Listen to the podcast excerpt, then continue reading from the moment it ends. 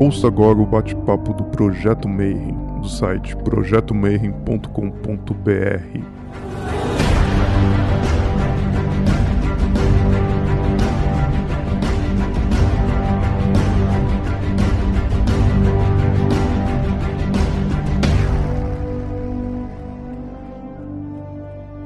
Bom dia para quem é de bom dia, boa noite para quem é de boa noite e boa tarde para quem for ver isso aqui depois no YouTube. Então, hoje, dentro do bate-papo, a gente vai falar de magia sexual. E, putz, para conseguir falar desse termo, demorou para eu achar gente de confiança para poder expor esse tipo de assunto. Mas eu queria dar as boas-vindas para os meus amigos, a Virgínia e o Pedro, que hoje vão conversar aqui com a gente a respeito de magia sexual. Então, em primeiro lugar, boa noite. Eh, eu vou começar pedindo para vocês se apresentarem e falar assim, a princípio, como é que vocês entraram no rolê da magia? Então, por, por gentileza, se apresentem. Primeiro, agradecer a oportunidade de estar aqui, né? Agradecer, dar boa noite para todo mundo, agradecer a oportunidade, agradecer ao Marcelo. Muito, ficamos muito felizes e muito honrados com o convite. Sim. Bom, rolê, quando começou o rolê mágico, comigo, adolescência, eu, na verdade, eu sou astróloga, sou taróloga, trabalho também com terapias holísticas, sempre tive interesse de trabalhar com, com sexualidade, isso é a Virginia hoje, né? Então fui buscar uma formação, sou também sexóloga certificada, buscar uma certificação para trabalhar com astrologia de relacionamento e também até pelo interesse por magia sexual. Eu queria fazer isso de uma maneira que não fosse só eu queria me aprofundar e ter embasamento até para entrar, utilizar algumas dessas ferramentas de maneira terapêutica. Então, busquei também uma formação específica na área. Como entrei no meio da magia? Bom, eu tinha, eu era adolescente mesmo, acho que 14, 15 anos eu contei aqui, meu primeiro, primeiro contato, assim, que eu tive, sempre fui interessada por esses temas com 14 anos, eu comecei a, Eu quis brincar, e era uma brincadeira mesmo, com o baralho cigano. Eu passei na banca, comprei a revistinha do baralho cigano, tinha lá um parágrafo de significado de cada carta, você destacava assim uma folhinha e cortava as cartinhas. E eu comecei a jogar para as minhas amigas com 14, 15 anos, e aí eu vi que aquilo não era assim tão aleatório, que você tinha assim algumas coisas, algumas previsões, algumas coisas de fato, tinha, aquilo tinha uma lógica, tinha uma, uma relação e não era tão brincadeira assim. E aí disso eu resolvi estudar tarô com 15 ou 16 anos. Quando eu comecei a estudar tarô e que eu fui naquela de escolher qual tarô utilizar, é, eu vi vários tipos de tarô, me apaixonei pelo TOT. Não comecei a usar o tarô de TOT naquela época, né? Meus, meus primeiros decks ali eu fiquei entre o Rider Waite e depois é, eu usei um pouco do mitológico também, da Liz Green. E aí, meio que me né, conhecendo um pouco, e o Tote, eu me apaixonei pelo Tote, e aí eu comecei a estudar magia até por conta das correspondências. Minha entrada no hermetismo foi por conta do tarô, foi por conta de perceber que atrás do tarô de Tote você tinha, e aliás foi o primeiro livro sobre Telema que eu tive contato, que foi o 777, né? E quando caiu aquele monte de, de correspondência na minha frente, eu falei, uau, eu quero aprender esse negócio todo aqui, que eu achei essa brincadeira divertida. Nisso passei por várias coisas, passei por um pouco, um pouco de uma fase meio Wicca, ainda na adolescência, passei por algumas ordens iniciáticas bem mais tarde, acabei seguindo um caminho solo, digamos, como bruxa, vai, como magista, e não trabalhava, não tinha ideia de trabalhar com esses temas, tá, gente? Eu fiz uma formação, sou formada em comunicação, trabalhei, sou pós-graduada em administração, trabalhei em diversas empresas, resolvi mudar de profissão, hoje eu me dedico, isso está fazendo full, assim, uns 5, 6 anos que eu vivo é, integralmente do meu trabalho. Então, comigo foi, foi mais ou menos diferente, né? Porque meu trabalho sempre foi com, com TI, com informática, né? Até hoje é. E mais ou menos por volta do ano 2000, né? Eu, peguei um livro básico, fininho, Magia das Velas, comecei e dali não parei mais, né? Em 2004 eu entrei para A, Calem foi fundado, o Colégio Adulto Sete Knox foi fundado mais ou menos, foi a loja Nova Isis morreu nessa época, o, o colégio surgiu, né? A gente fundou o colégio ele teve uma projeção grande, eu estava nesse grupo. Daí o que acontece? Eu tenho sempre duas, eu tinha duas preferências, né? E eu continuo com essas duas preferências. O tarô nunca foi, nunca para mim teve no meu radar, mas sempre teve próximo. E acabou que o, o tarô meio que é, entrou na minha alma, sabe? É um negócio meio engraçado, porque para mim o tarô, o tarô de Tote explica a Telema e eu sempre, eu sempre vi o mundo desde a adolescência como telemita, né? E aí você passa por todo aquele arco, né? Do, da revolta e tal, e aí depois você começa a entender melhor, né? E a coisa começa a fazer mais sentido. Toda essa parte da magia clássica da Golden Dawn, que veio como base pro, pro colégio de Lux et Nox, eu continuei em paralelo com isso e é engraçado porque outra coisa que nunca me, me ocorreu é estudar Zosquia cultos, né? porque eu, eu gostei da, da, da, história do Spare, comecei a estudar a história de vida dele, né? e hoje eu posso me considerar um dos poucos biógrafos dele aqui no Brasil, assim, então o sistema dele, em teoria e prática, eu comecei a praticar, sei lá, há 10 anos também, 15 anos, mais ou menos assim, sabe? E também, né, passando para os outros essa experiência. Então, tudo, tudo isso que eu, que eu vivi nessa vida mágica, fundando essa escola, trabalhando nessa ordem, nesse sistema clássico da Golden e, e no trabalho interno da A, né, culmina nesse, nessa minha parceria com a Virgínia, que é uma parceria de vida, né, uma parceria de, de grande obra. Né, e aí a gente está hoje com nessa nova empreitada, né, colocando o Babylon Interior Studio, porque era uma brincadeira nossa, era uma zoeira nossa. Agora vem a grande pergunta. Então, o que é magia sexual? Então, de onde começa isso? Como é que funciona essa parada? É sensacional a gente falar de magia sexual, até porque eu acho que é um tema que a gente tem muita dificuldade, né? E eu acho que é uma dificuldade para muitos autores, e no Brasil, especialmente, acho que a gente tem uma dificuldade muito grande de falar sobre o tema e falar de maneira natural, né? Primeira coisa, assim, é, pensando o que, que é magia sexual, assim, do que, que a gente está falando quando a gente fala de magia sexual. Primeira coisa que a gente tem que ter é que é algo extremamente natural do ser humano, assim como o sexo é algo natural. Então, quando a gente vai falar de registro, vamos falar de arqueologia, de registro histórico, a gente vai falar praticamente da história da civilização, do como a sexualidade, e a gente está falando de sexo e sexualidade como ferramenta mágica, como sexo e ritualística de alguma maneira estarem intrincados, né? Então, estarem ligados uma coisa a outra. Então, a gente tem, por exemplo, alguns objetos, né? Aí a gente está falando de 35 mil antes de Cristo. Se a gente for ver é o momento em que a gente está começando a ter arte, arte figurativa, em que a gente, em que o ser humano vai lá e o que, que ele vai reproduzir? Ele vai reproduzir um, objetos e esses objetos têm sinais de uso ritualístico e objetos com cunho sexual muito forte. Então, a gente tem muito desses objetos aparecendo escrito. A gente vai ter 3 mil antes de Cristo, mais ou menos, que é quando começa a via escrita. E escrito a gente vai ver, né? Mais para frente vai falar um pouquinho até a relação de tantra e magia sexual. A gente vai ver que o pessoal do Oriente deixou mais coisa escrita, não que praticassem mais, mas que deixou mais coisa documentada antes, ali quando a gente está falando num período anterior. E essa parte da magia sexual, o que a gente tem que ter em mente é que ela é pano de fundo para várias religiões, porque ela veio do paganismo, ela era um modo como o ser humano se relacionava entre si e, e, também interpretava os símbolos da natureza e isso permeia as religiões na, nas várias é, nas várias localidades do planeta e em todo o espectro das eras. A gente vai ver os, nos próximos slides esses apetrechos que a gente está está falando vão sei lá é, de, de 500 anos de Cristo a 500 depois da China vai de, sei lá,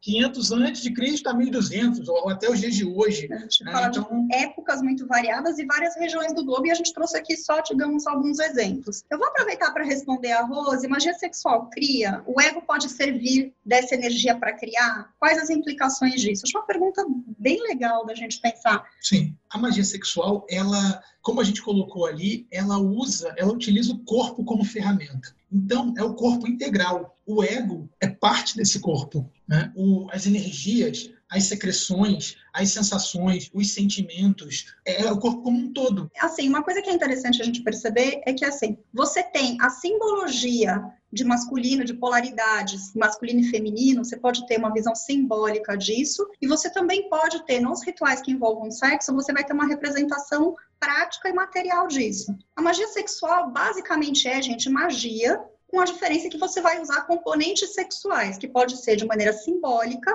mas também pode envolver a parte prática, o ato sexual em si, falando também de técnicas masturbatórias, tá? Então, assim, magia sexual é isso em essência, tá? Claro que você vai ter leituras em diferentes culturas, em diferentes ordens, em diferentes abordagens, mas basicamente é isso.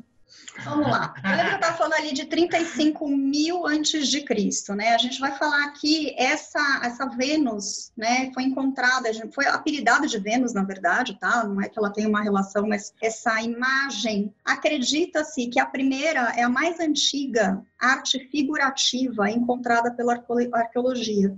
Então significa que quando a gente quando o ser humano começou a pensar figurativamente, pelo menos até o momento que se tem de mais antigo, é, é, pensou no que? A primeira forma que ele deu foi de um corpo feminino, com seios avantajados, com ancas avantajadas, e isso aparece dentro de uma caverna que depois, isso aqui em 35 mil anos, depois a gente vai ver 28 mil anos, o primeiro né, vamos dizer hoje um termo muito utilizado no mercado de produtos eróticos se chama dildo, né? Na verdade, o que, que ele é? Uma reprodução de um falo, né? Ele era todo feito de pedra e ele tem marcas de uso, né? 28 mil anos, ele tem marcas de uso. Então, assim, acredita-se que ele era de fato utilizado para rituais ou com algum uso que não era só, tinha o lado é, como um acessório sexual, mas que ele tinha um, um significado maior, até porque nessa mesma região foram encontrados, por exemplo, existe um meio homem, meio leão, como se fosse uma besta, que data daí de 25 mil anos, mais ou menos, nessa mesma região. Esses objetos, eles vão ter uma carga erótica muito forte e, considerando o, todas as análises desses objetos, eles eram utilizados ritualisticamente. E a gente não tem como precisar hoje o nível do subconsciente que isso está, né? Porque esse dildo ele era usado ritualisticamente, mas também especula-se que ele tenha sido usado para acender fogueiras. Então, em que nível que o bastão está associado com fogo, né? Com, com falo, está é. associado com a criação, com fogo, com esse negócio que, né? Em que, em que nível do subconsciente da humanidade? E a gente está falando de 28 mil anos, 30 mil anos atrás, né? Um negócio assim e esse aqui aparece no norte da Alemanha, né? É, na verdade, no sul da Alemanha, dentro de uma caverna. Então, assim, a gente nem se sabe muito bem em que estágio a coisa estava, mas acredita que eram realmente povos nômades que passaram por ali ou se abrigaram naquela caverna e produziram ou fizeram algum tipo de ritualística lá. Então aqui a gente vai ver, por exemplo, umas, o que se chama de bolas de Benhua, né, que nascem com esse nome Benhua no Japão, na verdade, elas eram utilizadas para fortalecimento da musculatura circunvaginal, a musculatura pélvica. De onde vem isso? Esses exercícios de fortalecimento, né, as, bolinhas, as bolas, elas vão, na verdade, acrescentar um nível maior de dificuldade nessa, nesse preparo físico mas existem, aí a gente vai ver dentro da literatura tântrica, né, a gente vai falar um pouquinho mais sobre Tantra. Pensa que de tudo que o Tantra abordava, e a gente tem a ideia de ver Tantra como algo estritamente sexual no Ocidente, pensa que assim, mais ou menos, a estimativa é que mais ou menos 7% da, da literatura tântrica fale de sexo e técnicas sexuais. Os outros 93% cobrem mil outros assuntos que não são esses.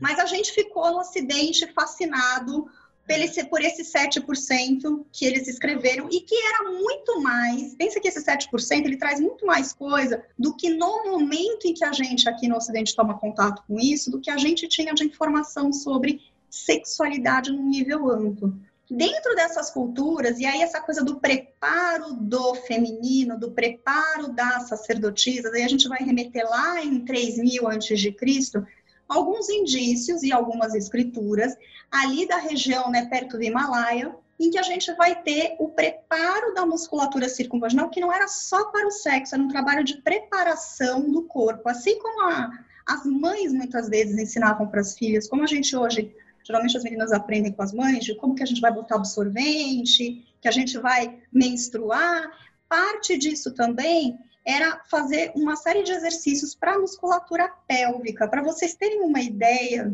do quão valioso é esse material, e não só falando de magia, ou falando de prazer ou de sexo em si, a gente vai ter, no, assim, ainda no século passado somente, que a gente vai ter aqui no Ocidente, um uh, urologista chamado Arnold Kegel, que vai se inspirar nesses exercícios para trabalhar a, a, prevenção à incontinência urinária, porque as mulheres não, não, especialmente entre mulheres, justamente pela dificuldade que a mulher tinha de lidar com essa musculatura. O Arnold Kegel quer tratar a incontinência urinária e ele percebe nas pacientes dele um efeito colateral muito positivo em que melhorou a sensação de prazer dessas mulheres e a maneira como ela ia lidando com a sexualidade. E essas bolinhas, o uso dessas bolinhas, ela vai aparecer no momento depois, mas os exercícios podem ser feitos até sem o uso das bolinhas. Existe até indícios que desde a Mesopotâmia que já existia algum tipo de preparação do corpo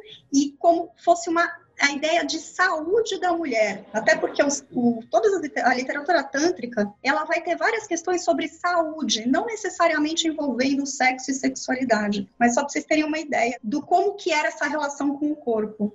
E só para deixar isso no, no mesma, na mesma linha, né, no mesmo patamar, os tratados que falam de sexo no taoísmo né, e na literatura oriental como um todo, chinesa, eles estão dentro dos grandes tomos de saúde. Então, isso era encarado de uma maneira natural, né? Isso, isso tem que ser exercido de uma maneira boa. E se você não consegue, se sua musculatura não está 100%, você tem apetrechos, você tem é, objetos que vão te ajudar nesse exercício. Eu coloquei aí essa, esse anel peniano que é feito de pálpebra de bode e é vendido até hoje. Se você quiser, entra lá no AliExpress, eles deixam na água e o que acontece? O sujeito bota isso porque o imperador da China ele tinha que fazer um ritual e quem dava o sinal propício para o acasalamento, para a procriação, era um bode. Para a produção do herdeiro produção mágico. Do herdeiro mágico, queria, do príncipe. É. Né, que o príncipe que ele ia ter para ele poder gerir, né, para ele poder levar a dinastia, poder seguir com a dinastia. Uma coisa interessante da gente perceber é que como isso era incorporado em hábitos, não necessariamente com essa aura toda que a gente tem do sexo mistificado. Né? Nesse caso aqui, por exemplo, da educação das sacerdotisas, era também educação sexual da própria moça, da própria menina. Uma coisa que a gente pode pegar, isso acaba chegando no Ocidente como pompoarismo, vocês sabiam, assim, hoje a gente, assim, o grande centro que tem shows, quando vê aqueles shows, não sei se vocês já viram, tiveram oportunidade de ver, que arremessa a bolinha de ping-pong com a vagina, não, atira dardo. Atira não, dardo. negócio sensacional. Joga um balão pro alto, a mulher pá, manda um dardo na hora.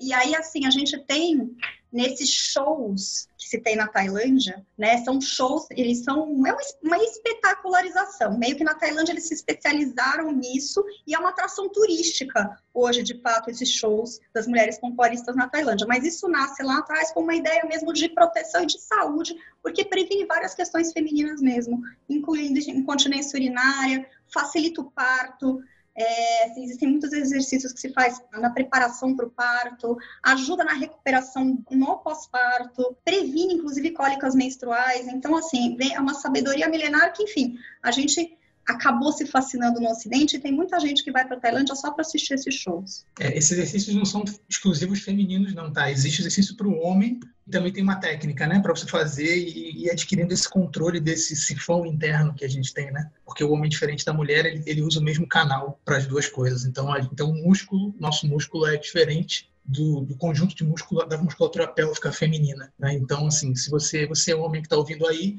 né? se você quiser fazer um teste, faça xixi em cinco tempos. Né?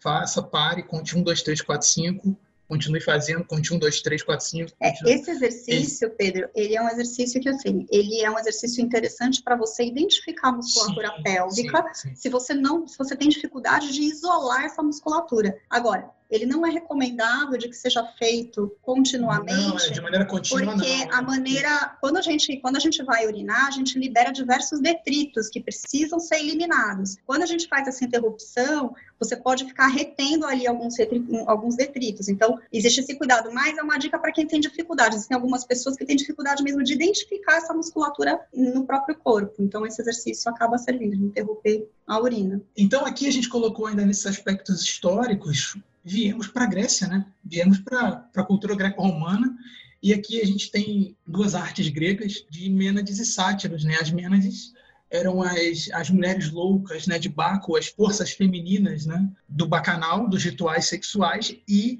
os sátiros também eram as forças masculinas. E, e na Grécia, em Roma, não é, o sexo ganha, afina, na verdade, a sua influência religiosa e se diversifica na verdade, porque o que a gente vê hoje é que muitos dos tabus, dos preconceitos que a gente tem, os romanos, os gregos, não faziam a menor ideia, isso não tinha a menor aliás, importância para eles. Tem uma né? história interessante que depende ali muito da fase da Grécia Antiga, que aliás é uma das coisas que eu acho que dentro de Telema é muito discutida, sobre o que se fala de prostituição sagrada na Mesopotâmia, por exemplo, que na verdade essa visão da sacerdotisa como a prostituta é algo que vem do Heródoto, como historiador Heródoto, que quando esteve naquela região ficou chocado com, com a maneira como as mulheres eram iniciadas né, e recebiam informação, recebiam educação sexual para ter uma vida sexual o Heródoto se choca um pouco com aquilo. E a ideia de prostituição, na verdade, pode ter sido, e existem algumas teses sobre isso, pode ter sido um grande erro de tradução, na verdade. Ele usava um termo hierórdula, que é aquela que recebe. E esse termo acaba sendo mal traduzido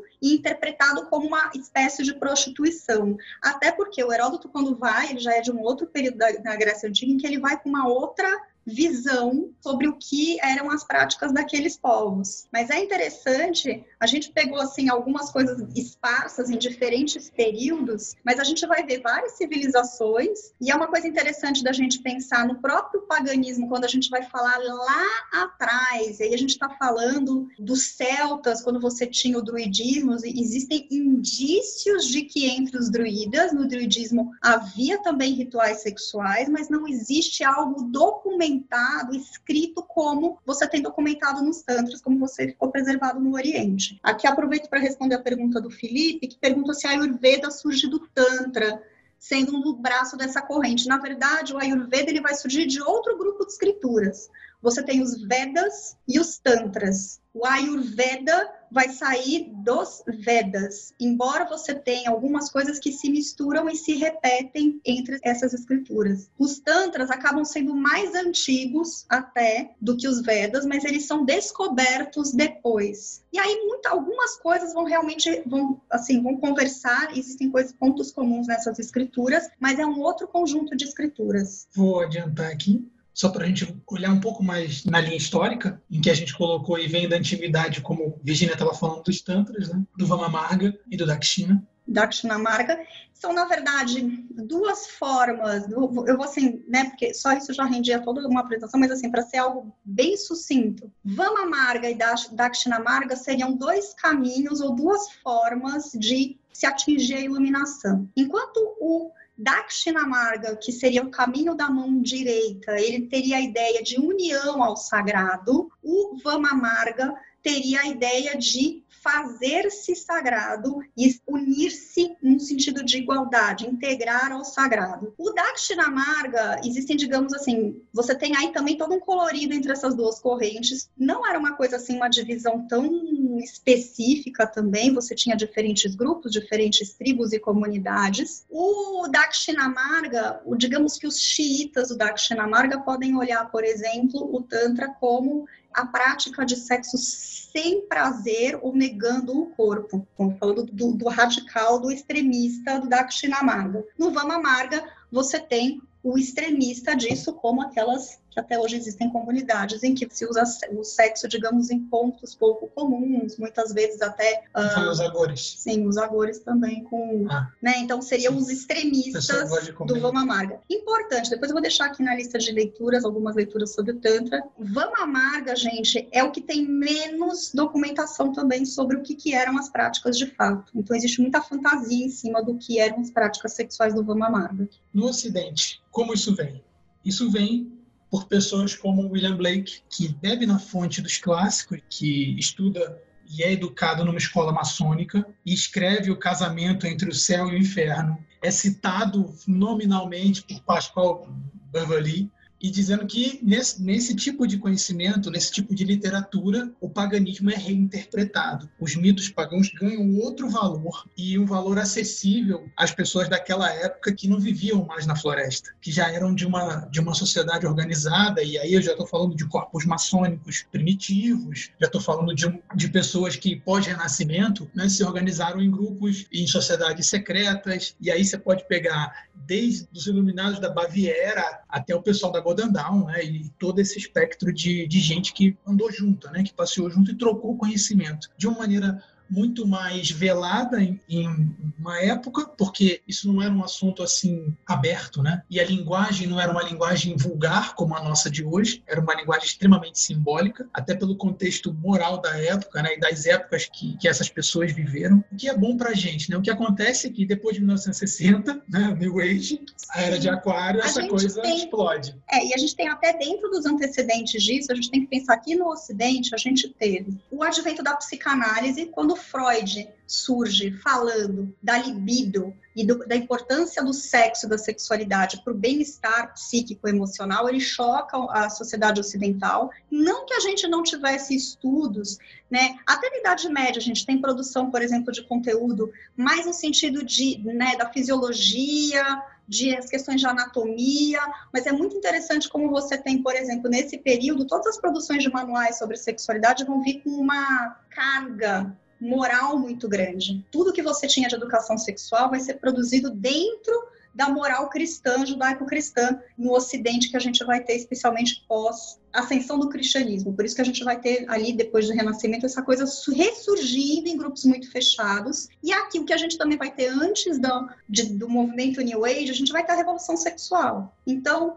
das ideias freudianas, a gente vai ter depois as publicações dos primeiros tratados sobre sexologia. Na verdade, a gente vai ter é, o Alfred Kinsey publicando o relatório Kinsey. Depois você vai ter um casal muito famoso de psicólogos que dá a base do que a gente estuda hoje, que são Masters e Johnson. E é muito interessante, gente, que quando você vai estudar a resposta sexual humana, você vai ver o tanto que tem de sabedoria dessa galera lá atrás que não conhecia a coisa, digamos, tecnicamente, fisiologicamente, e que o quanto que isso vai se mostrar útil de alguma maneira. E aí a gente tem, depois da revolução sexual, o surgimento do que é o neotantra, que basicamente eu posso dizer que o tantra nunca mais foi o mesmo depois do Osho, Osho, é assim, gente, são alguns autores, eu acho que a gente tem que conhecer para saber quem foi, para saber o que, que essa pessoa pensa, mas não é, não é um autor que eu indico para você conhecer sobre Tantra de forma nenhuma, tá?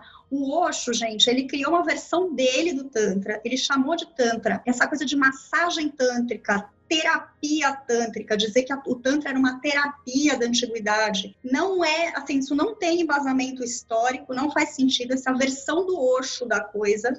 Assim, veja um documentário chamado Wild Wild Country que tem no Netflix. Eu acho que o Osho é assim, é um cara que a gente tem que conhecer até para a gente ter como referência e saber o que não é o tantra e a gente entender o que, que é a histeria ocidental quando ele tem contato com o Tantra. Vamos lá. Prefiro o Samael do que o Osho, cara. Então, Samael ainda é menos complicado do que o Osho. É. Deixa eu ver aqui, vamos lá. Verdade, divisão de mão de esquerda, clássica mão esquerda e mão direita, que temos, mas o ocultismo tem por base essas correntes tântricas, Bhagma Marga e Dakshina. Sim, a gente fez uma, assim, aqui no Ocidente, quando a gente olha a mão direita e mão esquerda, a gente se inspirou nesses conceitos, embora eles não sejam, assim, tão preto no branco como a gente imagina, especialmente quando está falando no Oriente. Por exemplo, existem pessoas que trabalham com planta branco, negro e vermelho. Então, você tem outras maneiras de classificar o Tantra que não não são tão, tão radicais assim, mas a gente se inspira né, no Ocidente para falar um pouco sobre caminho mágico. Tem uma outra pergunta aqui, ó. Vocês consideram que esse rebuscamento da prática sexual como uma busca incessante pelo êxtase para se sentir mais próximo do divino? Certamente. Então, eu acho que em parte sim, porque você carrega uma coisa mundana de um significado divino. E toda ritualização ela é benéfica. Ela carrega em si todo o simbolismo multiplicado pela ação de quem faz. Olha, tem uma coisa interessante, assim, essa coisa que a gente teve do rebuscamento, dessa busca incessante pelo orgasmo e etc. O próprio Osho e a que a gente vai ter no Neotantra vai, assim, eles vão tornar o Tantra uma busca sobre um orgasmo fantástico, melhor, mais incrível, mas a magia sexual não é exatamente sobre isso, tá?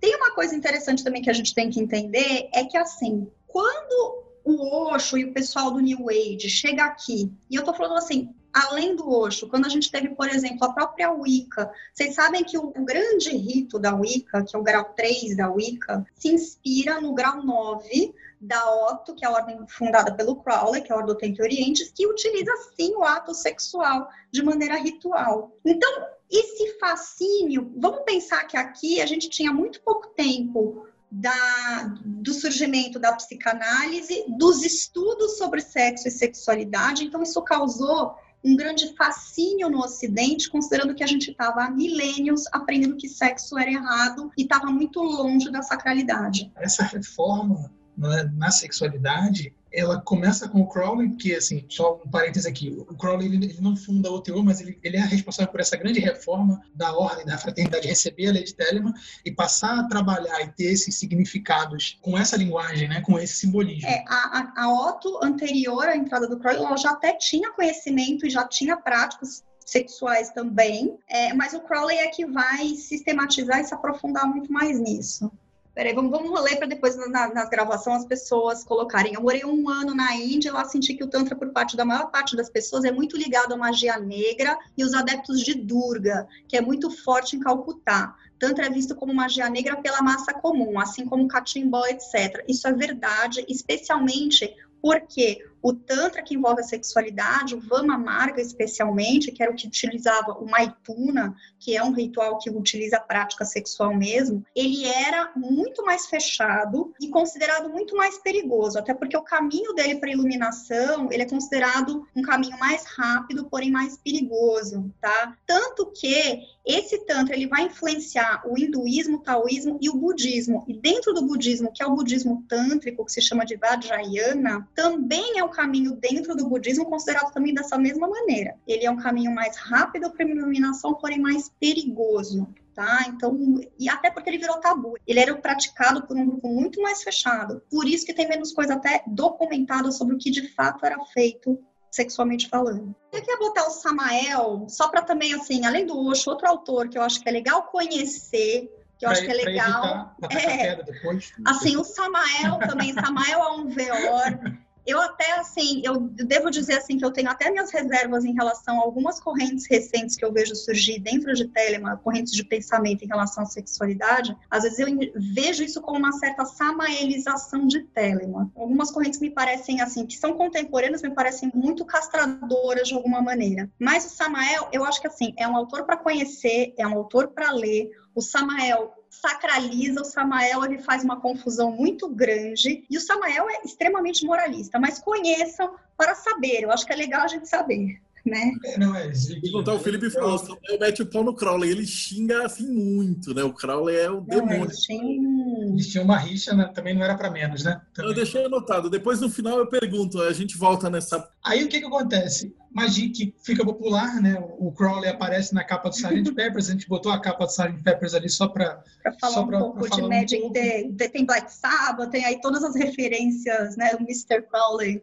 É, a Wicca ficando popular. A Wicca ficando popular e é um surgimento da magia do caos, né? Que em algum, né, essa coisa também, hoje a gente tem as pessoas falando de carregar sigilo, da energia sexual, etc. É, na década de 70 o pessoal já estava, né, pilhando nisso aí e o jovem, né, chegou agora. Tem uma terapeuta que eu gosto muito, uma sexóloga é, americana chamada Bárbara Carrelas, e ela tem uma palestra muito interessante em que ela fala, gente, todos nós fazemos neutrantra de alguma maneira, mas é impressionante a maneira como a gente olha o tantra só como sexo, por quê? Porque a hora que chegou aqui, a gente falou: Meu Deus, muito obrigada, achei a tábua de salvação. E é um pouco Vamos isso. conseguir, né? Vamos conseguir. agora, eu, agora eu vou ter, eu consigo fazer sexo sem é, culpa. sem culpa, consigo, né? E aí, nesse ponto, a gente tem isso aí, né? A gente tem esse choque do Oriente com o Ocidente. A gente botou nessa brincadeira aqui a árvore da vida e, o, e os chakras, né? Você vai ter é, vários autores falando várias, é, várias associações, né? Ah, o chakra tal é associado com a sefira tal,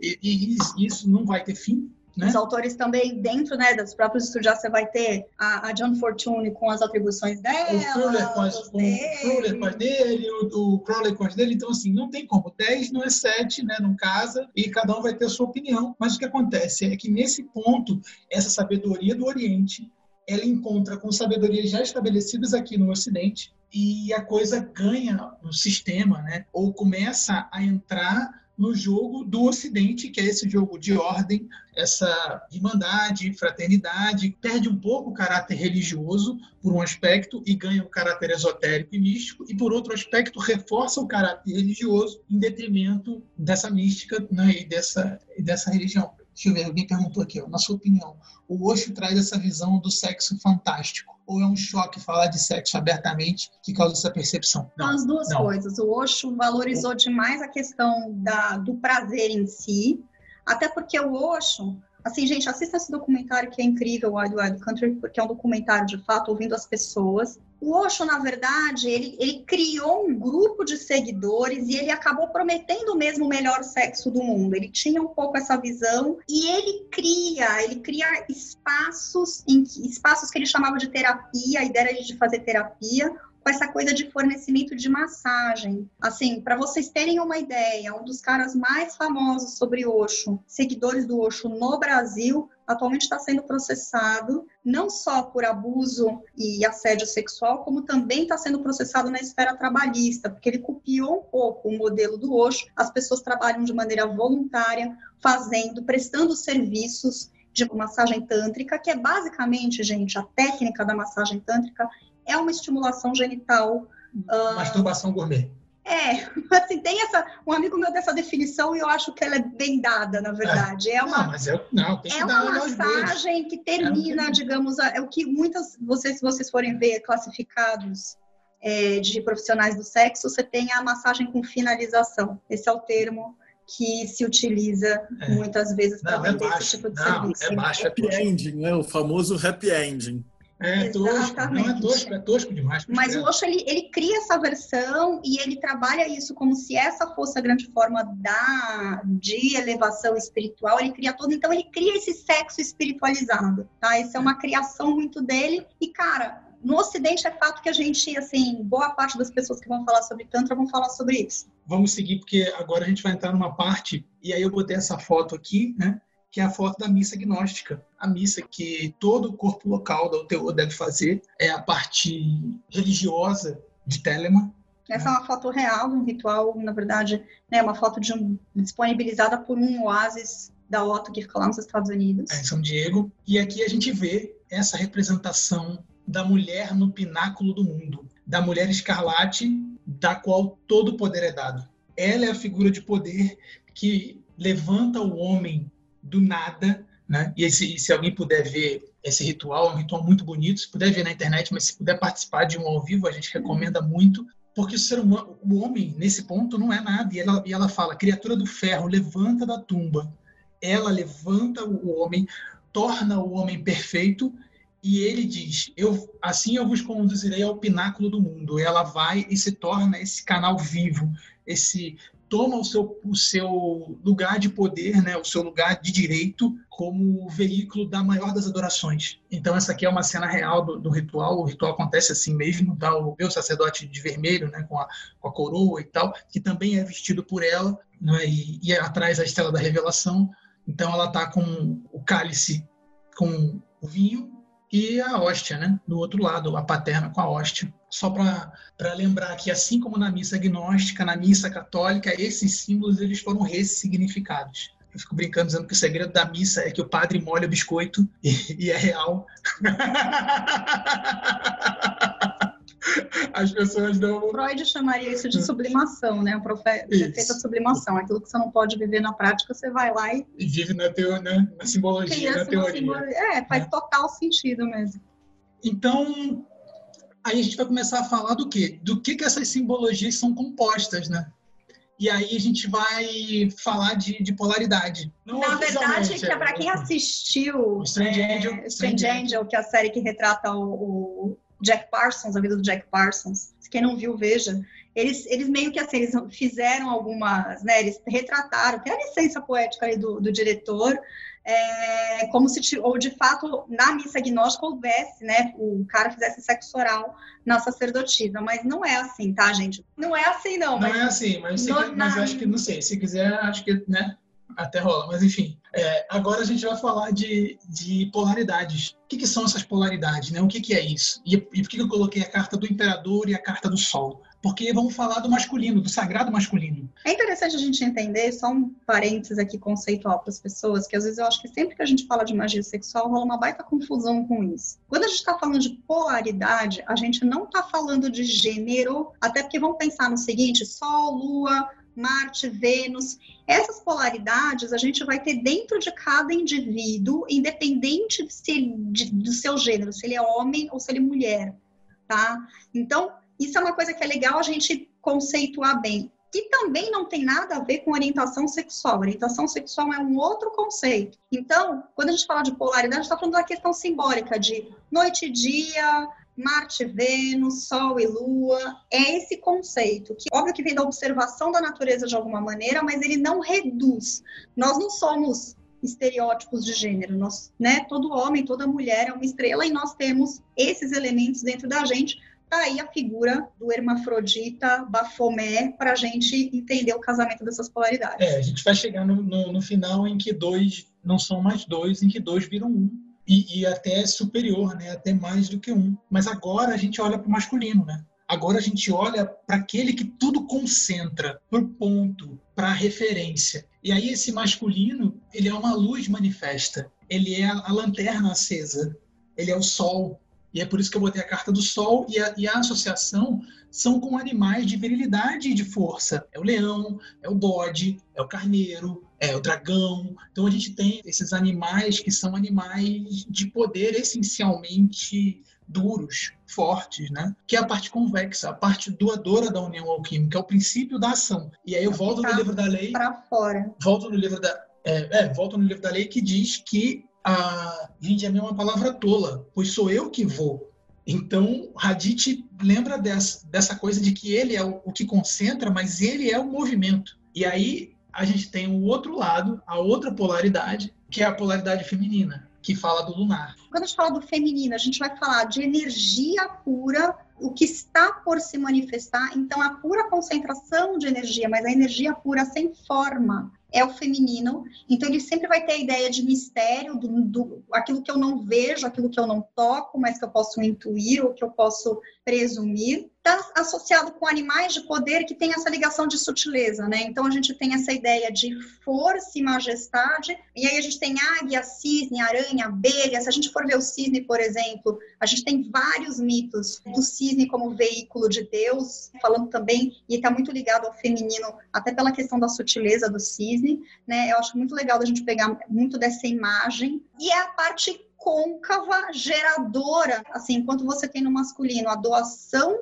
você vai ter no feminino a, aquela que vai dar a forma a tudo, que vai gerar. É o princípio, portanto, da materialidade, de dar forma para as coisas. É uma coisa interessante até, embora que eu estou separando a questão do gênero, mas o que a gente vai ver em termos de arquétipo e aí eu acho que entra muito a coisa do que, que é magia. Quando a gente vai estudar embriologia, ou seja, quando você tem a formação das gônadas sexuais, o processo que acontece, você sabe que quando você tem o feto, num primeiro momento, é, é muito igual, independente de ser XX ou XY, a formação ali é muito igual das genitais e das gônadas. Você depois vai ter a mesma estrutura que vai para fora fazendo genital masculino e a mesma estrutura que vai que vira-se para dentro é, que vai fazer os órgãos sexuais femininos. Então é muito interessante que essa coisa do côncavo e convexo, que é uma coisa milenar, e a gente na ciência só vai conseguir ver isso dentro da embriologia quando está na formação do feto. Né? É muito interessante como esse processo acontece. Se a gente for ver, gente, o colo do útero, a visão frontal do colo do útero é igualzinho à cabeça de um pênis. É igualzinho, um tá para dentro, o outro tá para fora. É inclusive a mesma estrutura e é por isso que as cirurgias, por exemplo, de reversão de sexo são possíveis, porque você tem muitas coisas ali que são parecidas mesmo, que são iguais de um independente do gênero. E aí quando a gente fala de união, a gente fala desse casamento alquímico. E aí você tem diversas referências do casamento alquímico. Né? E aí colocamos aqui essas duas imagens do tarot de Tote também. Por quê? Porque a magia sexual foi base do Crowley e da Frida para a concepção do baralho. No meu curso, eu falo brincando, né, que é, é a maior quantidade né, de, de sacanagens por minuto de aula, porque assim esses símbolos eles têm, é, eles têm uma correlação física a sequência das cartas mostra a sequência do ritual do grau 9, mostra a sequência do ritual do grau 8, mostra os ensinamentos do grau 7 da, da OTO. Então, o que, que eu cito aqui? Eu cito o texto medieval, né, das núpcias alquímicas, de Christian Rosenkreutz, né, 1616, em que o leão encontra a águia. E o leão e a águia lutam durante sete dias e sete noites. Para quê? Para que no final, lá na carta da arte, sete arcanos depois, o leão já branco, porque ele era vermelho, depois dessa luta, ele já branco fica ferido. E a águia, já com a cor trocada, vermelha, quando vê o leão ferido, ela chora. Então, nessa carta da arte, é a carta em que dois não são mais dois, são muito mais, são um e além. Por isso que essa carta da arte no tarot de Tote é a carta que resume toda a alquimia, é a consumação da alquimia sexual. E a gente tem nos elementos da preparação, nos amantes, né, a gente vê os elementos das polaridades, né? O ovo órfico, que é o ovo circundado pela serpente com asas, né, que, é, que representa essa união, a gente vê ele ali embaixo, mas a gente vê singulares, né? A taça e a lança, a gente vê o leão e a águia, a gente vê o imperador e a imperatriz, não é? Então ali é o antes, né? Essa carta é o antes de alguma coisa, da preparação de alguma coisa que vai acontecer. Essa operação é essa união e até a alquímica. flecha do desejo que aparece nas duas imagens, né? Você tem É. a flecha, A gente vê três, a gente vê três flechas, né? A gente vê uma flecha que é a flecha da paixão do Cupido nos amantes, totalmente cego, e o Cupido atirando a flecha da paixão sem, sem, sem direção, mas a gente vê na lança do superador uma imagem de um arco e flecha com o ovo órfico embaixo. E, e se você for ver o que está no plexo do, do andrógeno na arte, é uma flecha, é a Sagitta Translune, é a flecha curativa, né? a flecha do, do arqueiro, de Quiron, é a flecha que transpassa a lua, a flecha do, do- da direção correta da energia, da utilização boa do desejo. E no arco, a gente vê essa famosa frase maçônica, né? o vitriol, que é visitando o interior da Terra, é, retificando o Invenias Occultum Lapide, mas que na magia sexual ele tem uma outra tradução, né? É o vir intronet tumulum regis invenitam oleo lucens, né? Que é o homem que entra no, no túmulo do rei e descobre o óleo santo. E aí, obviamente, vocês já estão imaginando, né? Quem é o rei e aonde ele morre, né? E da onde escorre o óleo, o óleo santo, né? Eu lembro, relembro a linguagem cabalística, que também é sexual. O santo dos santos, ele só é acessível ao Messias, ao escolhido, não é verdade? E a gente tem Salomão colocando isso destilado no Cântico dos Cânticos. E a gente tem lá nos protestantes falando isso no casamento alquímico, no Fama Fraternidade, no mito- nos mitos né, de Rosa Cruz, né, nos, nos panfletos Rosa Cruz da Idade Média. Então, é uma interpretação dessa pedra filosofal que é obtida através dessa transmutação. E o princípio do sacramento, Crowley escreve no Liberaba, é esse: é você pegar duas coisas que aparentemente eram mundanas e comuns, as santifica e as une. Quando essa união ela é feita da maneira correta, e aí aqui é o, é o durante, é o processo, não é verdade? É um processo de você mergulhar nas suas próprias sombras. É, a união, na verdade, quando a gente está falando, aí a gente entra num processo, quando a gente está falando de um processo alquímico, também entra, quem vai falar muito de alquimia, de processo alquímico, é o próprio Jung, né, o discípulo do Freud. E quando ele vai falar da questão de união de luz e sombra, de ego com sombra, a gente vai ter, então, esse processo simbólico acontecendo dentro da própria sexualidade. Aí a gente vai casar, digamos, muitas das vezes, quando eu vou falar sobre magia sexual para público que não é ocultista, às vezes eu falo um pouquinho para definir o Crowley, e que eu acho que ele tem uma definição interessante, que assim, ele está ali, bem no meio entre Freud e Jung, na abordagem sobre a sexualidade. Ele vai, ele vai falar muito da questão da energia sexual, que o Freud vai dar muita importância, e Freud vai falar muito da energia sexual, mas ele não vai falar do sexo em si. Aí a gente vai ter o Jung falando muito simbolicamente dessa união, e aí ele vai buscar os arquétipos, os símbolos que a gente viu que estão aí desde que a humanidade existe. E aí a gente vai ter o quê? Numa visão mais, isso aqui como caminho da mão esquerda, a gente está falando de, de Vama Amarga, o que, que é? A gente vai usar o sexo como uma forma de experimentar estados alterados de consciência. Esse é o termo que eles vão buscar. Estados alterados de consciência, por quê? Quando eu tenho estados alterados de consciência, eu descubro novas partes de mim. E nisso eu encontro a grande obra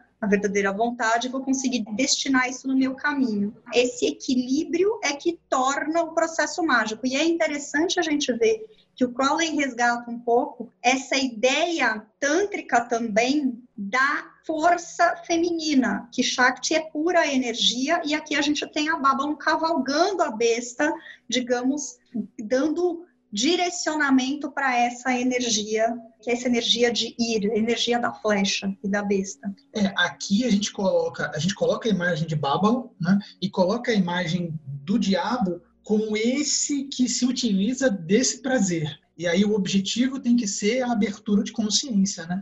Tem que ser a, a exacerbação do ego para que esse não domine mais o eu, para que ele seja inflado e estilhaçado. Por quê? Porque o terceiro olho é que é o objetivo. E aqui nessa, nessa carta em que o Crowley coloca, muda o nome e coloca Babalon cavalgando a besta, é esse princípio dessa união divina, do humano com o animal, né? do, do divino com o mundano, da luz e da sombra. E aí a gente vê esse modelo de nascimento de um avatar né, sempre nessa união. A gente vê a mãe de Buda sonhando com um elefante branco de mil trombas, a gente vê Yashoda, a mãe de, de Krishna, sentando num pavão, a gente vê o, a, o pombo do Espírito Santo indo lá dar uma picada na Maria, né? Então aqui o que acontece? Aqui a gente vê a Babalon né, montando a, a, besta fera, né, o leão solar, fazendo com que o Crowley falando, tá vendo, eu tenho razão, eu só pode ser, né, eu só posso ser a besta.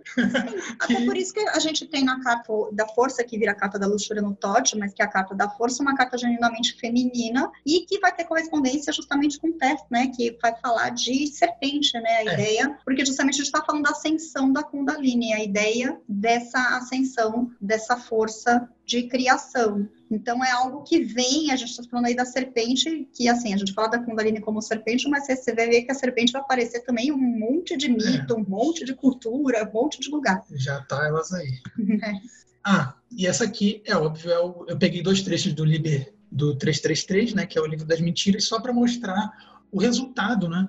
Que essa obra também devora a si mesmo, alcança seu próprio fim, alimenta o obreiro, não larga sementes, é perfeita em si mesmo. E a rosa, não crucificada despenca suas pétalas. Sem a rosa, a cruz é uma vara seca. Então, eu botei o símbolo da, da cruz, que é o arcano do universo, que é o Tav, e botamos o, o eremita, que também é essa semente, é o, é o Yod, e é o, o pós, né? o depois em que você extrai uma luz, essa luz da queima do óleo santo, e ela serve para nutrir o seu corpo, a sua mente, o seu espírito e assim, e a gente pode dizer por experiência própria que assim, quando você faz a operação, você fica realmente um, um tempo realmente sem, sem sentir fome, sem sentir sede, sem mal você tem vontade de ir no banheiro, né?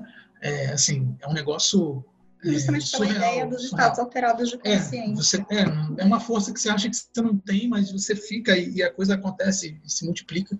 Olha, indicação de leitura. Eu gosto, assim, quem eu indico para ler sobre Tantra, que eu acho que assim, que é um. Esse livro, preste atenção nesse autor, Jochen Firrenstein.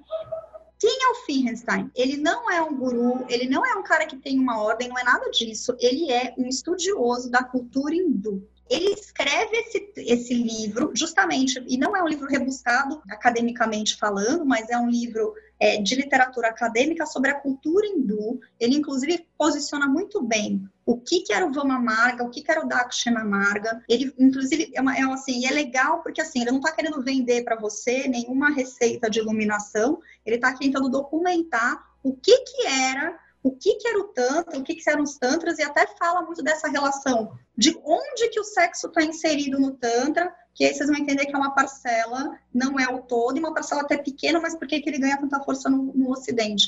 Assim, Johann Firrenstein é o autor para a gente pensar, né, que eu recomendo para se falar de, de tanto e buscar uma fonte confiável de informação. Tem esse outro livro aqui, que é, que é bem legal também, está vendendo no Amazon também, é o Modern Sex Magic, o dono de Michael Craig ele já faleceu já, mas assim, o trabalho dele é um trabalho muito legal. Ele começa fazendo esse histórico da magia sexual ocidental, né? Ele não, ele não fala quase nada de tantra, né? Tem um apêndice de duas pessoas falando, mas enfim, ele dá toda a base, toda a preparação teórica, né? E as práticas dos rituais com as interpretações. Por quê?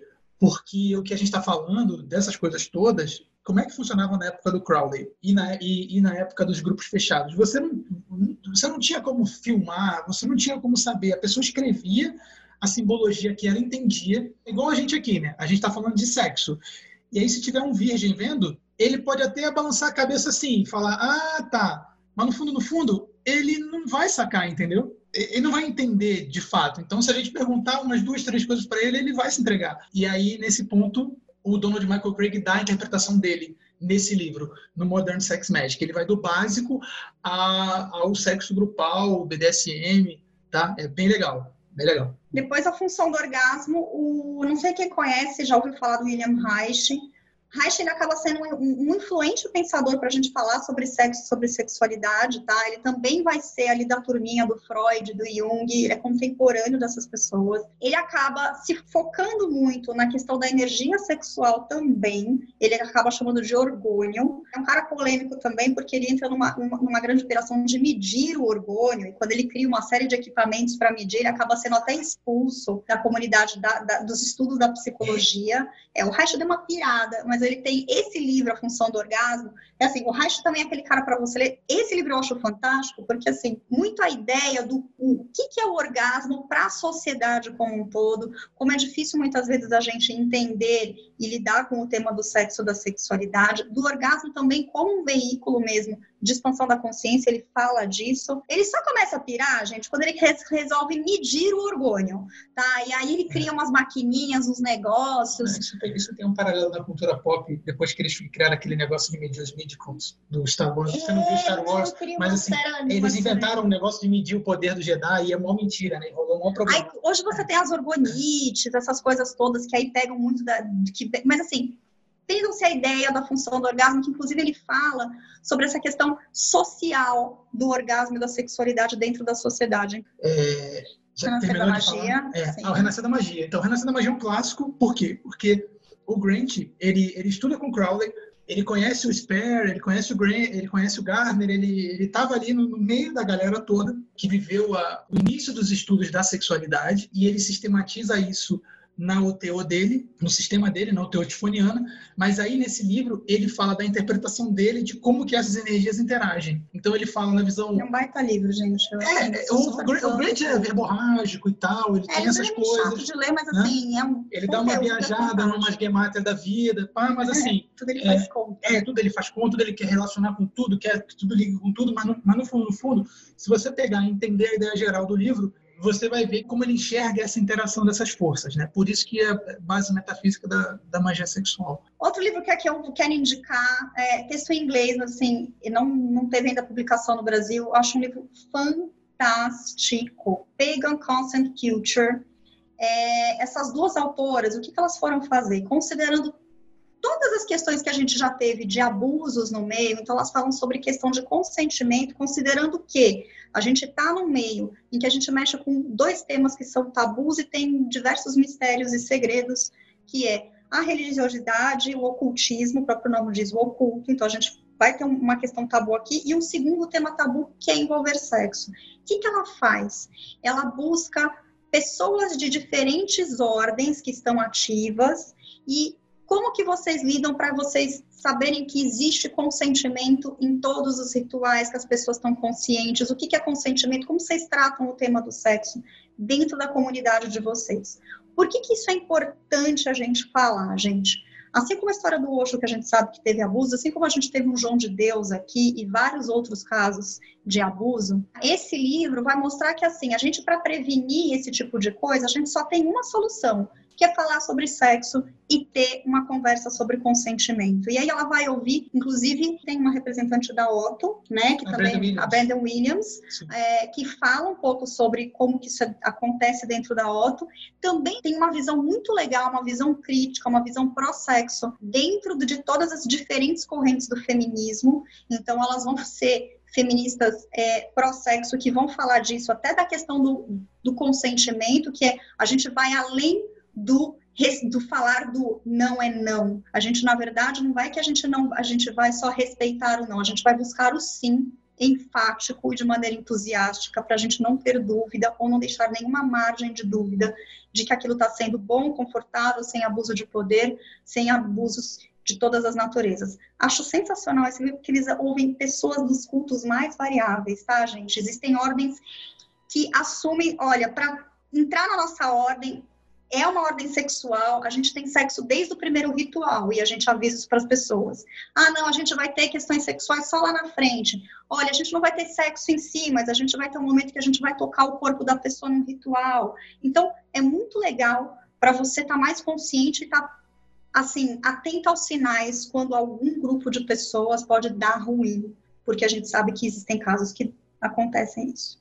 Esse é o ponto mais importante daqui que a gente tem, porque eh, mesmo vai ter muita menina, muita gente vai estar assistindo esse vídeo aqui, e o que tem de picareta, guru, charlatão, que usa essa temática do sexo, da magia do sexo, para atrair presa, é, não está no gibi. Então, o que você falou é importantíssimo. A gente sabe que aqui isso acontece no Brasil, a gente acha que acontece só em outros lugares, que acontece em outros. A gente sabe que acontece no Brasil, a gente só tem uma maneira da gente acabar com essa situação importante. A gente tem que falar abertamente sobre sexo, sobre sexualidade, ter educação sexual e conversar sobre consentimento. Existem sim grupos e, e pessoas que utilizam a posição de destaque, a posição de poder para seduzir conta a historinha, fala que vai iniciar, a gente precisa fazer iniciação, a gente precisa ativar seus chakras, a gente precisa XYZ. E assim, uma coisa que as pessoas têm que ter bem clara, bem assim, eu deixo isso muito claro. Você não precisa, você pode estudar magia sexual, você não precisa necessariamente dormir com ninguém, especialmente para aprender. Eu acho que quando você quer em algum grau, determinada questão, é outra história. Você tem muita literatura disponível hoje. Então, não entra nesse papinho conversa para boi dormir. E aqui eu não estou assim fazendo nenhuma nenhum discurso moralizante no sentido de inibir que as pessoas se conheçam. Eu acho que paixão. Eu e o Pedro a gente se conheceu em rede social também. A gente se conheceu em grupo de Facebook.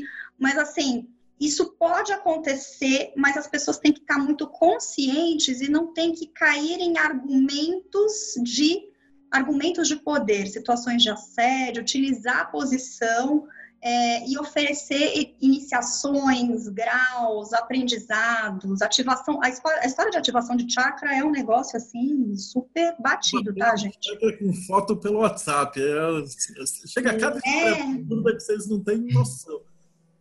É, esse livro aqui, cara, do Tobias Kuhn, é muito bom.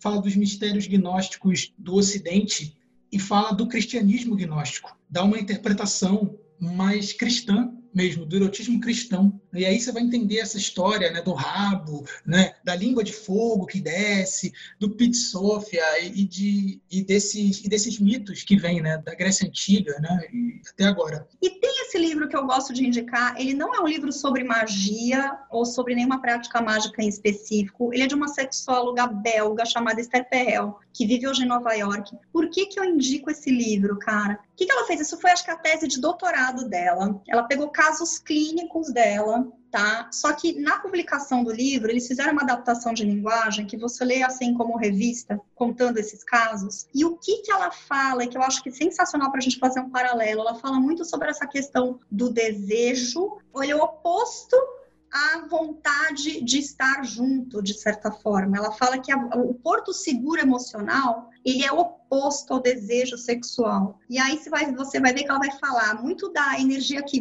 vai, né, na ideia do desejar, da, do conquistar, né? Então ela vai falar muito de Marte e Vênus o tempo todo. E a questão relacional, a harmonia, o porto seguro emocional, que é uma relação. Então, isso aqui, que é um livro que eu recomendo muito para as pessoas, tanto que ela fala justamente sobre a ideia de manutenção do desejo sexual nas relações, nos casamentos, nos namoros, nas relações mais duradouras. Eu acho super legal. E além desse livro dela, do Sexo no Cativeiro, ela é uma das poucas pessoas que gravou dois TEDs.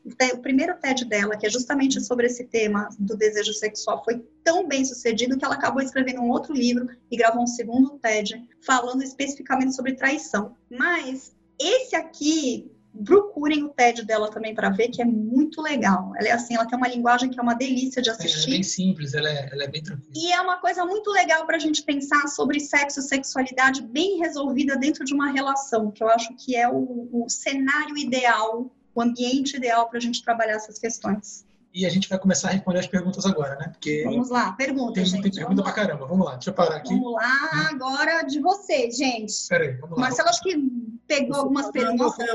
aqui. Eu vou começar aqui no, no, Felipe Damião, que ele fala quais as diferenças e práticas de resultado entre as práticas de magia sexual de contenção, como o Samael e o Fracon Heller, e a magia sexual do Pascal Beverly Randolph Crowley. Na verdade, é uma questão de da maneira como você encara não é uma questão nem de resultado, é uma questão de como você trabalha aquilo mentalmente. Porque o que o, o Samar vai falar de retenção, a visão do Dakshinamurga, por exemplo, ou dessas correntes mais radicais de, de mão direita, é, e que fala da retenção da ejaculação, a retenção do orgasmo, é porque eles acham que é um desperdício de energia, enxergam o sexo, na verdade, como uma energia desperdiçada, tá? como perda de energia. Né? Então, é uma questão de como você encara essa, essa ritualística, né? É uma questão de crença mesmo e de identificação. Não coloco assim no sentido de melhor ou pior ritualisticamente, acho que é uma maneira de como você encara. Particularmente, considerando a nossa visão ocidental do sexo e que o prazer, do ponto de vista de saúde sexual, é importante. prazer é importante, eu acho que quando a gente vai para a mão esquerda é muito mais fácil você ter uma relação saudável com a sexualidade, tá? É, e isso, isso é polêmico que a gente está falando, porque porque as práticas de mão esquerda né, tem todo um estigma e especula-se né, que essa prática de retenção é uma prática muito mais oriental, né? O ocidental ele não é preparado para isso desde, desde, a, desde o nascimento com esses exercícios, né? Na escola se tem exercícios. Mas você sabe, por exemplo, que quando você tem um quadro, e aqui eu estou falando de disfunção sexual mesmo, que é o que a gente trata como terapeuta sexual. Existem algumas das técnicas que a gente chama de start and stop, o nome que se criou aqui na, no Ocidente, para a gente falar de técnicas sexuais para retardar a ejaculação, isso para quadros de ejaculação precoce, são técnicas respiratórias de pranayama que estão ali presentes no yoga e na literatura tântrica, tá? Que foram muito, assim, muito adaptadas e uma coisa tem muita relação com a outra. Tem uma outra pergunta do Pedro que ele fala assim: existe mesmo a consumação do ato sexual nos altos graus da OTO? A galera sempre sim. brinca do grau 11, o famigerado. Sim, tem sim, sim, sim, tem sim. sim. Tem sim. O, é, esse negócio do grau 11, cara, se existe ou se não existe. Aí eu falo. O Crowley descreve, né, o gente? Que é, não, mas aí eu, eu tô dizendo, é o que é isso se comparado com a sua grande obra?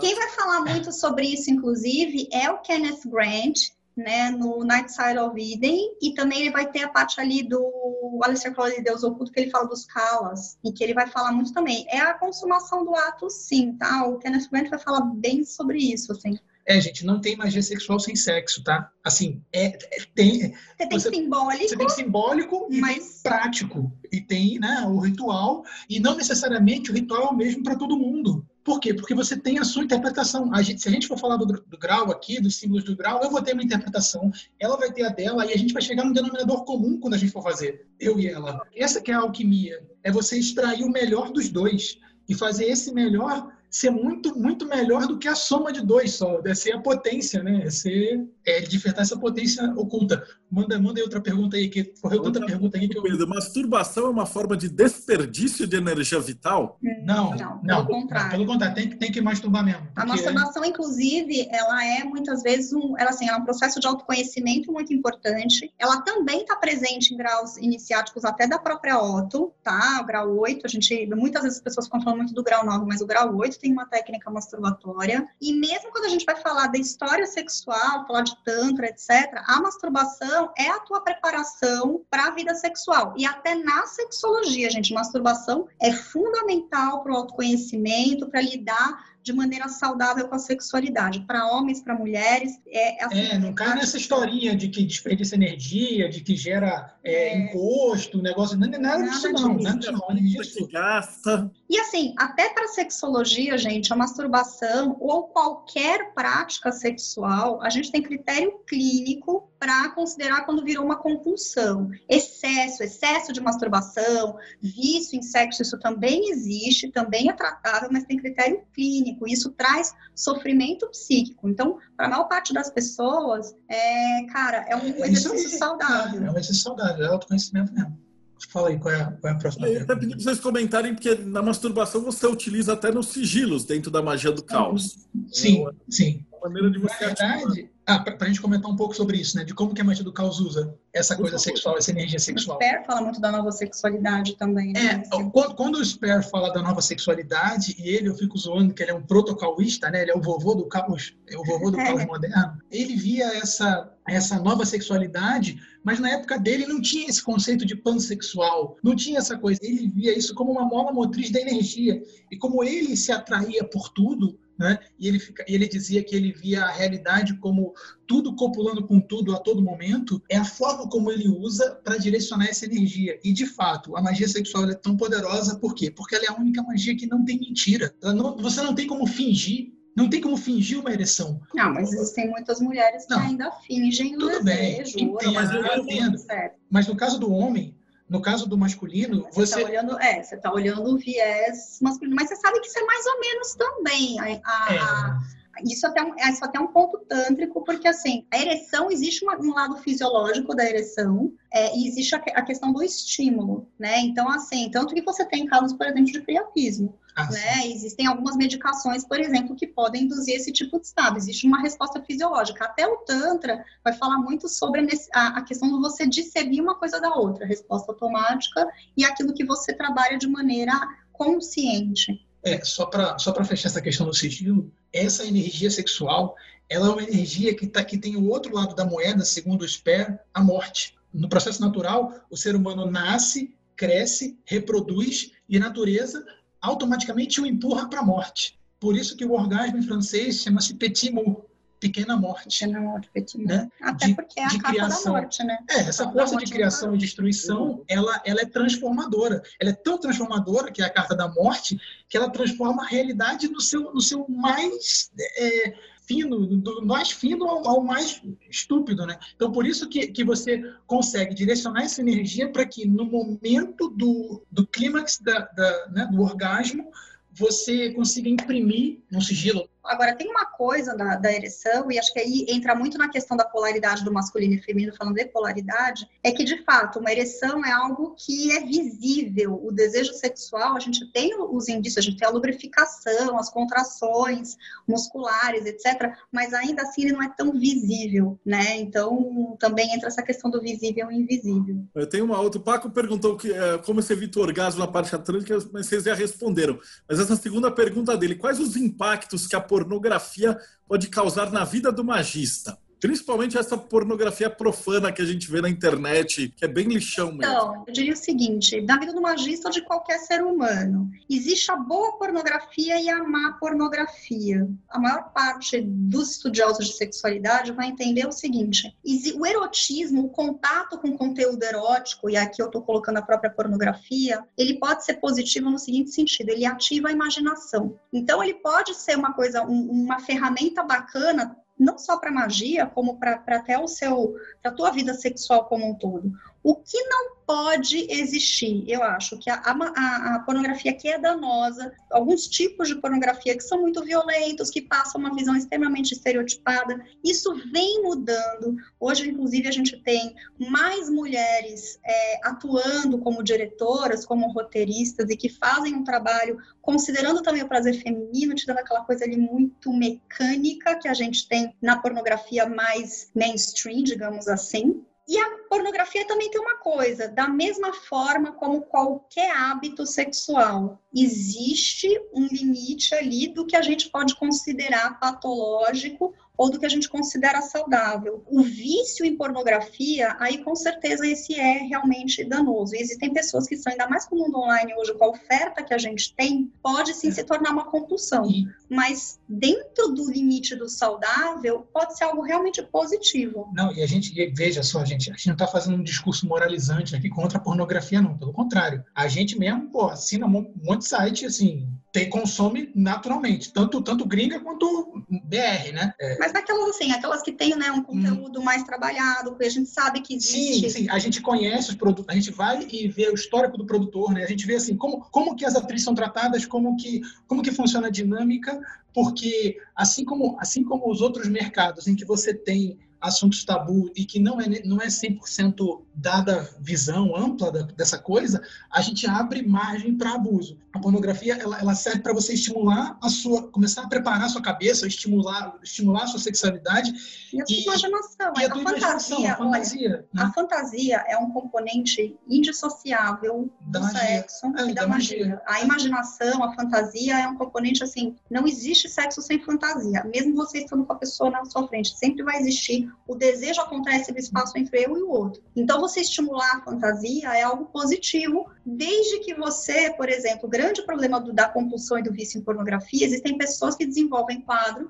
que não conseguem ter o sexo na vida real, porque ele cria uma fantasia de um tipo de performance, de um tipo de pessoa para ele interagir e assim, isso é uma coisa, a gente tem que entender que a pornografia, ela fantasia uma série de coisas que na vida real não são assim. O sexo do pornô é muito diferente, muitas vezes, é. do sexo na realidade. E, e, aí eu gosto de falar, gosto de falar o que eu falei pro meu irmão com 12, quando ele teve 12 anos e me perguntou se eu conhecia o RedTube, né? Aí eu falei para ele, eu falei, ó, oh, Gabriel, ali é igual filme de guerra. Não é exatamente do jeito que é ali. Quando você for fisicamente fazer isso, né, é, você vai ter suas diferenças e a sua, e a sua vivência naquilo. Então, entenda aquilo como, como de fato uma encenação mesmo. E... e acho que as pessoas precisam entender, gente. Até é. porque, assim, muitas das práticas sexuais eu conheço performers, tá, gente? Conheço gente que dirige, que já atuou, conheço atrizes. Então, assim, tem várias coisas ali que, sabe, tem um aquecimento antes, tem toda uma preparação que a gente não vê gravado, porque a ideia é vender uma fantasia. Então, se a gente considerar isso, pode ser bacana, mas a gente tem que tomar cuidado com os excessos, como tudo na vida. Ah, o Peterson perguntou assim: não seria necessário algo para vaporizar o sêmen tipo ticum? Isso tem uns textos e é perigosíssimo, isso é uma furada. Como assim? O cara fala que. É, eu não vou lembrar o livro que é. Tem um livro de Tantra mega picareta. E ele fala que o, o homem vaporiza o sêmen e aí ele não, não ejacula. É uma puta de uma roubada. Aí o cara vai transar sem camisinha. O que, dá, o que deu de merda nos Estados Unidos eu não vou lembrar de Nossa, gente, eu nunca ouvi vaporizar. Tem... Existe a retenção. Mas é, eu sei até do, do, livro que ele está falando. Mas é uma puta de uma roubada isso aí. Mas assim, existe a retenção. Agora. É, que é o Vageroli. Ah, tá, mas é, é que vaporizar eu sei é, não, lá, mas, é, não, não vai, é, assim, não, é, não, não, é, não, o negócio não vai sumir, não vai para o seu cérebro. Não, mas é uma é. retenção. Isso sim, isso é possível, tá, gente? Esses exercícios de retenção, na verdade, você consegue reter um pouco mais tempo antes de entrar no canal da uretra para ejacular. Mas é. isso é um controle muscular, na verdade. É um isso. controle da musculatura, é a musculatura pélvica, na verdade, que faz. E aí você tem as técnicas tântricas de respiração, tá? O pranayama, ele anda muito com isso. É, os árabes, eles têm uma técnica chamada careza, em que eles falam desse movimento em que, em que o pênis suga né? Ou teoricamente ele não emite, não ejacula, mas ele, você faz uma inversão na, no músculo, né? E você, e você tem um orgasmo seco realmente. Você tem a sensação, mas você não. E você consegue. E aí, nesse ponto, fazendo esse exercício, você consegue diferenciar o que é o orgasmo, que é uma sensação biopsíquica, né? acontece na sua cabeça, e a ejaculação. Que, é um, que, são duas coisas completamente não diferentes. Não necessariamente andam juntas. Não necessariamente andam juntas, é, é por isso que tem que ter educação sexual, porque o homem, ele, ele não é educado nesse sentido, né? Sim. E aí é uma coisa também que eu acho que, assim, às vezes as pessoas romantizam muitas coisas, e eu acho que no Tantra também a gente cria, né, fantasia, gente. A gente adora fantasiar, e eu acho que o Tantra abre espaço pra caramba nisso. É. Que as pessoas acham, assim, enxergam a prática do Tantra como se a gente estivesse desenvolvendo um ginasta sexual, né? O cara vira e na verdade, não é bem isso, né? Tanto que quando você vai ver, muitos desses exercícios acabaram criando técnicas mesmo que se ensina, tá? O que eu falo, quem for buscar, essa é uma técnica que sexólogos usam em consultório de ensinar o start and stop, que é do tipo, ensinar a respiração, algumas mentalizações para tirar o nível de tensão da relação em quadros de ejaculação precoce. Então é uma coisa que funciona, mas que também não é uma coisa assim tão. As pessoas têm uma ideia às vezes muito equivocada. Ah, é verdade, é que fica transando quatro horas, cinco horas. As pessoas criam umas coisas assim muito malucas também, tá, gente? Então é a ideia de você ter, e eu acho que também você criar, querer entrar na, nas Olimpíadas do quanto tempo eu fico sem ejacular, não vai funcionar muito por aí também, não, tá? É. É, é bom conhecer os seus limites, né? Comecinho dos anos 2000, que o que apareceu de menina, que, mulher que ficou grávida, nesses treinamentos de tantra, que dá retenção, é. o cara tá treinando, não treinou o suficiente, é. alguma gotinha, alguma coisa É, aliás, gente, venhamos e convenhamos, tá? Não tentem utilizar Tantra como método contraceptivo. Ah, é importante falar não que. vai funcionar é, muito bem. Importante tá? falar aqui também, né? A gente não falou no início, mas vamos falar aqui no final, é importante. Se você tem algum problema sexual, não faça magia sexual. Se você já tem uma disfunção e quer usar a magia sexual como meio de tratamento, não é a via É, não ideal. faça isso. Pensa no seguinte, magia sexual pode ser algo muito legal para você expandir sua consciência, para você trabalhar sexu- sua sexualidade, mas assim, uma questão, uma disfunção sexual, uma- um problema sexual, uma dificuldade, não é a magia sexual que vai tratar isso. Ela pode servir até como uma forma de você se autodescobrir,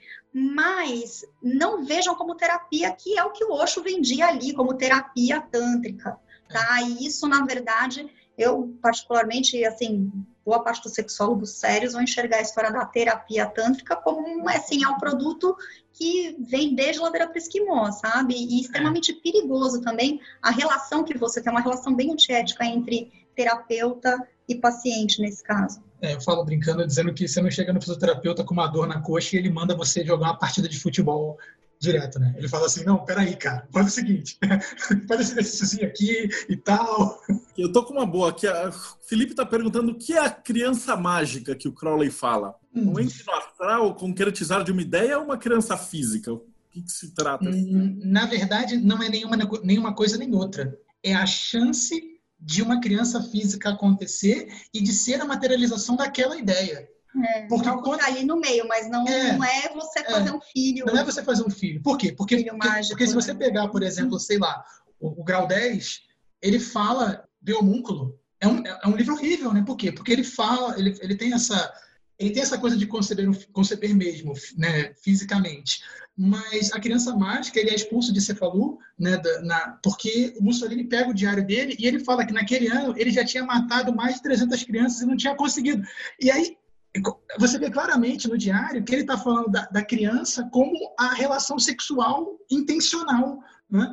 Então você vê que não é uma coisa nem física nem não física, nem nenhum nem o outro. Né? É a chance que ele perdeu. Porque assim, gente, acho que o Crowley acaba fazendo uma- um trocadilho muito grande do sexo não reprodutivo, que é uma coisa muito forte dentro do cristianismo, por exemplo, que do sexo para reprodução. Então você vai ter ali, ele vai falar do sexo não como meio de reprodução, mas de você criar, ter uma criança que não é uma criança física, uma criança mágica, mas que você vai ter aquela coisa ali do, do criar algo de fato. Então, beleza. Eu separei mais duas perguntas, porque a gente está chegando no final, mas são boas. Então eu vou fazer as duas, aí a gente escolhe que ordem que vocês querem responder.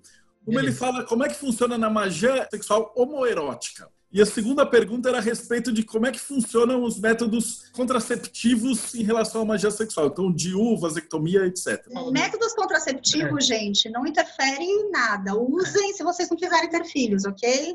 então, assim, independente de qual usar, tá? Eu acho que, assim, qualquer método é ok, tá? Em relação à homossexualidade, digamos, dentro do contexto, gente, não tem problema nenhum. Pelo contrário, como a gente falou ali, polaridade não é gênero. São duas coisas diferentes. O Kenneth Grant, dentro até do Calas, ele vai falar da magia apolar, ele vai dar vários nomes, etc. Mas, assim, você pode fazer um, um ritual, por exemplo, de assunção de forma a Deus, sexualmente falando, e se você quiser, você pode encarnar ali, sim, mesmo os definitivos, vasectomia, ligadura de tom, trompas estabelecimentos. É, Gente, é, a, a mulher sem útero tem o mesmo valor, a, estere, a esterectomizada tem o mesmo valor, a criança mágica dela, da, da com útero. Não tem diferença nenhuma. nenhuma. O homem que tem que fez que, que tirou a próstata, por exemplo, o, o filho mágico dele é a mesma, força do, do, do garotão de, de, né, de 20 anos. Então, assim, Entendo que a gente não está falando da materialidade da coisa. Mesmo quando a gente está falando de ejaculação, não ejaculação, etc., o homem, por exemplo, que, que tira a próstata, ele vai ter, tem, tende a ter o, o orgasmo seco, mas isso também não vai fazer diferença